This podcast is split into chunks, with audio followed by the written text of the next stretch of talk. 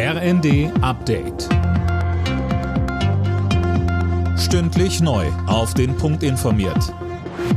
Ich bin Dirk Jostes. Guten Tag.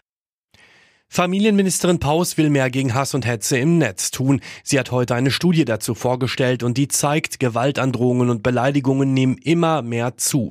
Betroffen sind vor allem Frauen, Menschen mit Migrationshintergrund oder auch Politiker. Hanna Gleis von der Initiative Das Netz. Genauer nachgefragt gibt fast jede zweite befragte Person an, schon einmal online beleidigt worden zu sein. 41 Prozent sagen, ja, über mich wurden schon einmal Falschnachrichten im Internet verbreitet. Und ein Viertel aller Befragten sagt, dass ihnen schon körperliche Gewalt angedroht wurde.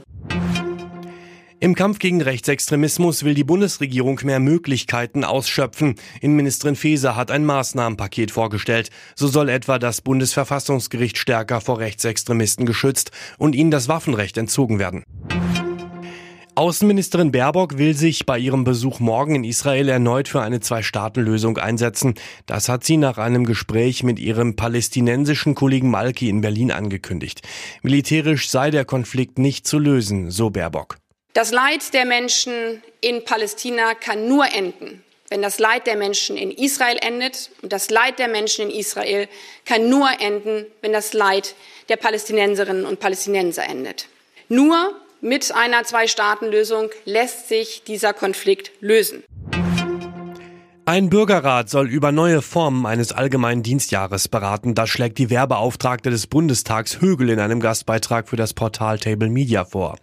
Jede und jeder sollte sich eine Zeit lang für unsere Gesellschaft engagieren, so Högel weiter. Der Däne Bo Henriksen wird neuer Trainer beim Fußball-Bundesligisten Mainz 05.